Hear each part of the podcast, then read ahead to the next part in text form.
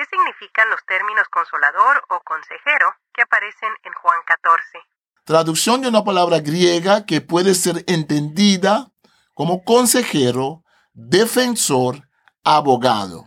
En este Evangelio el consolador aparece cuatro veces, se mencionan los versículos, se trata del Espíritu Santo, es cual es llamado también el Espíritu de verdad. Él tomará el lugar de Jesús como guía y maestro de sus discípulos. Enseñará, hablará acerca de Jesús y traerá juicio sobre el mundo que no cree en él. Un libro escrito hace miles de años en diferentes culturas y países con un mensaje para hoy. Para vivirlo, necesitas entenderlo. Explora la Biblia. La primera Biblia de estudio en audio que te ayudará a profundizar más en la palabra de Dios. Expertos biblistas explican los aspectos históricos y culturales que facilitan la comprensión del texto. Explora la Biblia. Saludos, ¿qué tal? Les habla Lloyd Ortiz, directora del Servicio de Publicaciones en Español, y estamos en Explora la Biblia, un nuevo episodio en el que me acompaña el doctor Marlon Winnet, traductor bíblico, y estamos explorando el capítulo 14 del Evangelio según San Juan. Aquí, doctor Winnet, creo que volvemos otra vez a ver esos términos que Juan nos empieza a presentar desde el capítulo 1, ¿no? Vemos el camino al Padre, yo soy el camino, la verdad y la vida. Ese énfasis que hace el evangelista a lo largo de todo el libro. ¿Qué nos puede añadir? Es un capítulo interesante porque en este capítulo vemos a, gente que nunca dicen casi nada, como Tomás y Felipe. vemos que... vemos que ellos también hablan y hablan con preguntas muy interesantes, ¿no? Eh, por ejemplo, Tomás pregunta, Señor, no sabemos a dónde vas. ¿Cómo pues podemos saber el camino? Y Felipe en cierto momento le dice, bueno, muéstranos el Padre ¿no? Entonces es muy interesante. E, en este capítulo es un discurso de despedida. Aquí para entender es el capítulo 14 hasta el capítulo 17, tenemos que entender que es el testamento de Jesús, ¿no? La enseñanza principal en este capítulo es la relación entre Jesús y el Padre y por ende la relación del Padre con los discípulos. Es de esa relación y, al finalizar el capítulo eh, em, eh, anterior, hablamos sobre el amor, el amor que Jesús le incita a los discípulos de tener el uno por el otro, es el amor que el Padre y el Hijo tienen entre sí. Y aquí vemos el Espíritu Santo como guía, como promesa, paracleta, la palabra en griego, que significa abogado, intercedor, consolador, amonestador, significa muchas cosas. Entonces, la promesa del Espíritu Santo en el Evangelio de Juan Ah, tiene que ver con el hecho de que Jesús sabe que no va a quedar, no van a quedar huérfanos ellos, para cumplir con la misión que el Padre le ha dado a Jesús. Jesús necesita ir para que venga el Espíritu Santo. Un, capítulo muy, eh, digamos, de mucha consolación y de mucho apoyo para los que siguen a Jesús porque la cosa no termina con la muerte de Jesús. Eso en realidad lo que Jesús está diciendo, pero ellos lo entenderán después. Bueno, con esta introducción, escuchemos el capítulo 14 del Evangelio según San Juan y estamos leyendo de la Reina Valera contemporánea. Evangelio de Juan capítulo 14 Jesús el camino al Padre. No se turbe su corazón Ustedes creen en Dios, crean también en mí. En la casa de mi Padre hay muchos aposentos. Si así no fuera, ya les hubiera dicho. Así que voy a preparar lugar para ustedes. Y si me voy y les preparo lugar, vendré otra vez y los llevaré conmigo para que donde yo esté, también ustedes estén. Y ustedes saben a dónde voy y saben el camino. Tomás le dijo, Señor, no sabemos a dónde vas, ¿cómo podemos saber el camino? Jesús le dijo, Yo soy el camino y la verdad y la vida, nadie viene al Padre sino por mí. Si me conocieran, también conocerían a mi Padre y desde ahora lo conocen y lo han visto. Felipe le dijo, Muéstranos el Padre, con eso nos basta. Jesús le dijo, Hace ya tanto tiempo que estoy con ustedes, y tú, Felipe, ¿no me has conocido? El que me ha visto a mí ha visto al Padre. ¿Cómo entonces dices, muéstranos al Padre? ¿No crees que yo estoy en el Padre y que el Padre está en mí? Las palabras que yo les hablo, no las hablo por mi propia cuenta, sino que el Padre que vive en mí es quien hace las obras. Créanme que yo estoy en el Padre y que el Padre está en mí. De otra manera, créanme por las obras mismas. De cierto, de cierto les digo, el que cree en mí hará también las obras que yo hago, y aún mayores obras hará, porque yo voy al Padre. Y todo lo que pidan al Padre en mi nombre lo haré para que el Padre sea glorificado en el Hijo. Si algo piden en mi nombre, yo lo haré. La promesa del Espíritu Santo. Si me aman, obedezcan mis mandamientos, y yo rogaré al Padre, y les dará otro consolador para que esté con ustedes para siempre, es decir, el Espíritu de verdad, al cual el mundo no puede recibir porque no lo ve ni lo conoce, pero ustedes lo conocen, porque permanece con ustedes y estará en ustedes.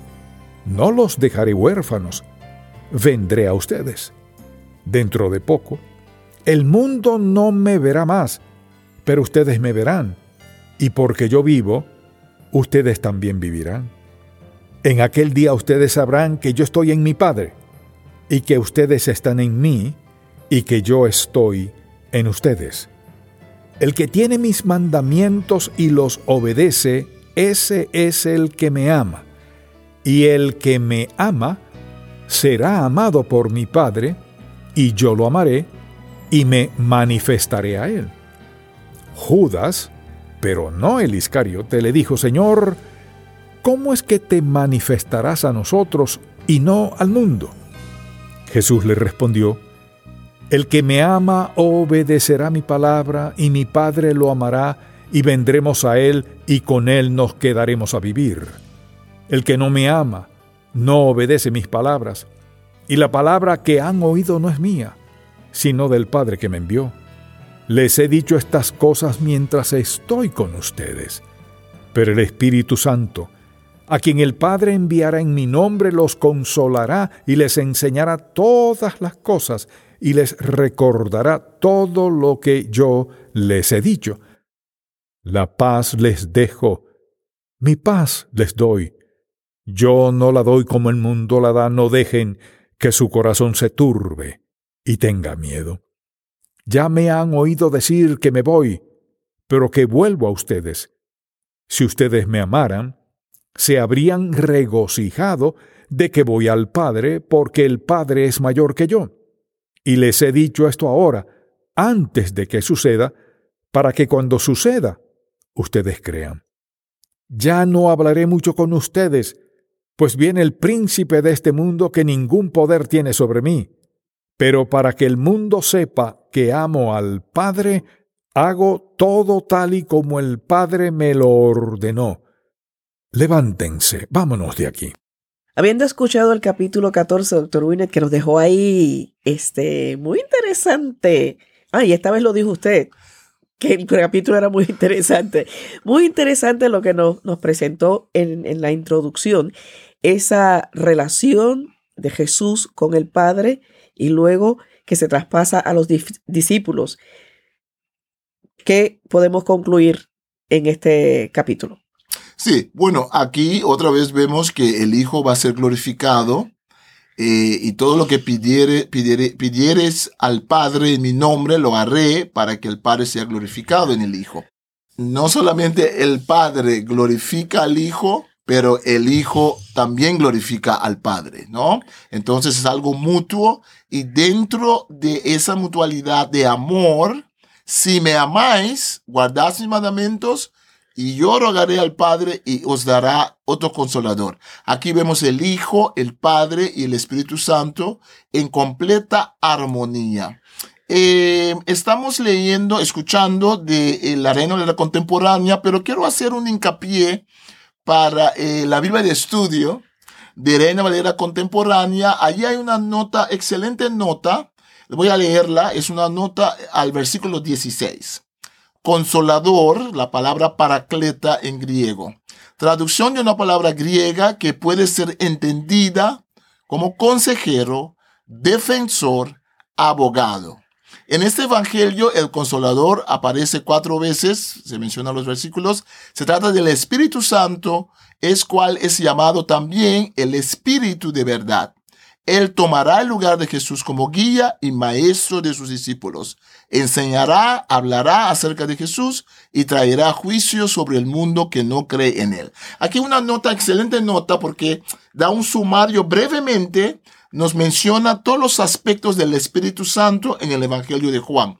Entonces también quiero aprovechar para recomendar que no solamente escuchemos el podcast, pero el podcast, pero que también eh, podemos eh, comprar y, acercarnos a, a, esta Biblia de estudio. El, formato impreso de la Biblia de estudio. El formato impreso de la Biblia de estudio, porque eso también nos da muchas notas que nos van a ayudar a entender mejor el texto.